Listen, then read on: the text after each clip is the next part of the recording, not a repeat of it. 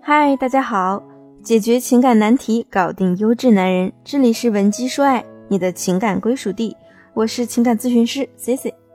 不管你是谈恋爱还是已婚，我相信任何女人都有过和另一半发脾气、发生争吵的时刻。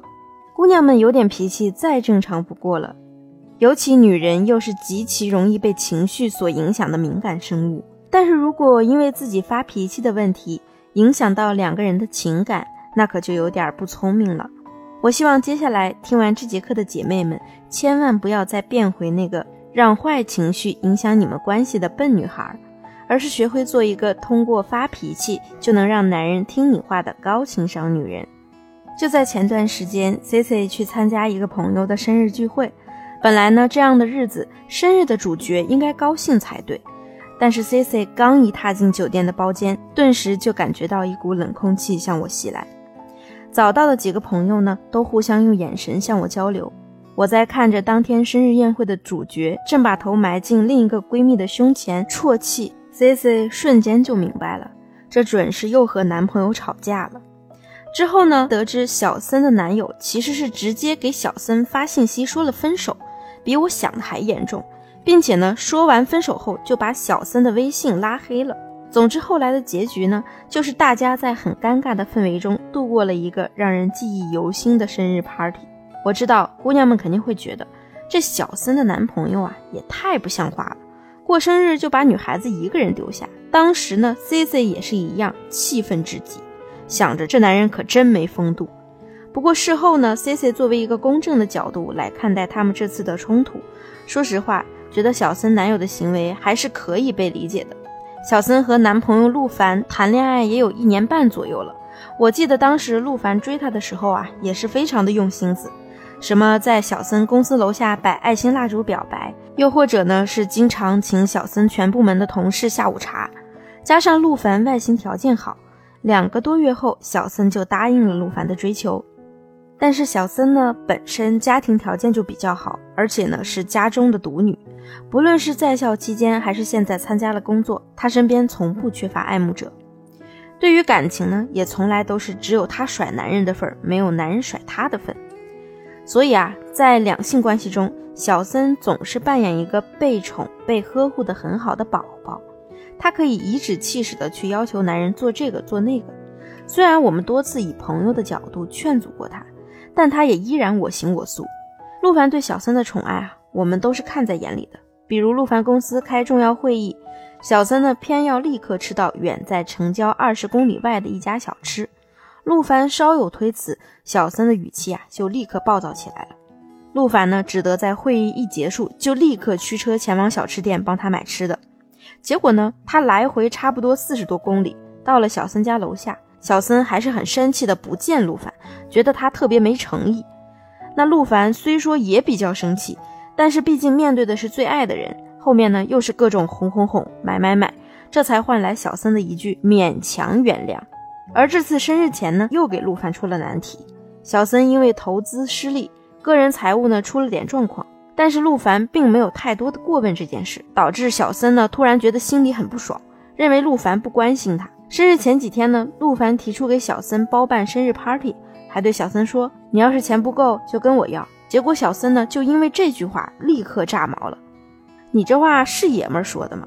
你明知道我最近资金断裂，你不应该主动给吗？还要等我要？我又不是过不起生日，不用您费心。我警告你，你不疼我，有的是人愿意疼我。”小森留下这些气话后啊，就大步流星的走开了。还特意把陆凡的联系方式删除，等着他添加。小森呢，非常喜欢拉黑或者删除陆凡，当然每次都不是真心的拉黑，只是想等着对方来主动挽留。那个好友申请一闪动，就意味着他又赢了。生日前一天呢，陆凡又沉不住气的添加了小森的好友，说了一些道歉的话，还给小森转了账。小森故意拖着不收，也不回复陆凡。结果后来呢，就演变成了第二天生日宴上的那个局面。陆凡当时给他发了一条精心编辑的长微信，告诉他还是很爱他，但深思熟虑过后，觉得他们这辈子都不能在一起，因为让他一边爱一边痛苦的感觉啊，太折磨了。最终提出了分手。很多人会觉得小森这不就是作吗？很活该。但现实生活中，因为作而跟伴侣吵架导致分手的案例还真不少。女孩子闹闹情绪，无非就是想体现一下自己在对方心里的地位。但是有个问题是，很多姑娘压根儿不会吵架，一旦两个人开始有了情绪碰撞，就会愈演愈烈。有小事儿导致分手的，大多都是因为不会应对争吵，不知道该怎么吵。但并不是所有的吵架都会激化双方的矛盾。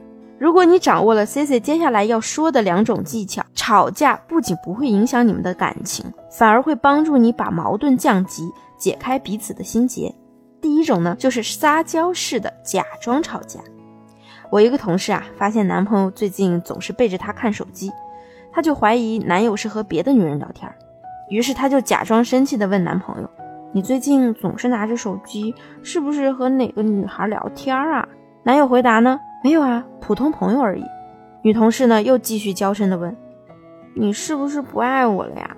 我不管，你要是和别的女生聊天，那就让我吃醋酸死好了。这个时候呢，男朋友连忙连哄带解释的道出了真相。其实男友呢确实是在和别的女人聊天，但是对方啊只是一个代购。原来呢，男朋友是想给我这个同事啊一个生日惊喜，所以就让代购呢帮他去代购生日礼物。看。女人娇嗔的语气啊，是你与生俱来最好的辅助。那第二呢，就是以退为进。有的姑娘呢，可能就是拿小事开头作了一把，但却碰到了男人的底线。这个时候呢，眼看着对方马上情绪要爆发了，你就立刻把 C C 之前教你的小白兔眼神使出来，盯着他，放低音量对他说：“你这事儿啊，办得太完美了，你叫我怎么发挥呢？别人都会觉得我的男朋友很优秀。”而我很弱，我也觉得很委屈呀。一句话呀，既示弱，又把对方间接的夸了一把。男人是绝对不会拒绝你的夸奖的，所以他的情绪必然是不会爆发的。说不定他在看到你委屈的样子后啊，还会怨自己没照顾好你，后期去补偿你更多。妹子们要学聪明，把吵架这件事儿啊，转换成你们提升亲密度的契机。当然，前提是你要掌握这些技巧。那么，如果你目前正被情感问题所困扰，或者想知道更多的技巧，也可以添加我的微信文姬零零五，文姬的全拼零零五，把你的问题发给我，我一定会帮你制定最权威的情感攻略。好了，今天的节目就到这里了，我们下期见。文姬说爱，让你的爱得偿所愿。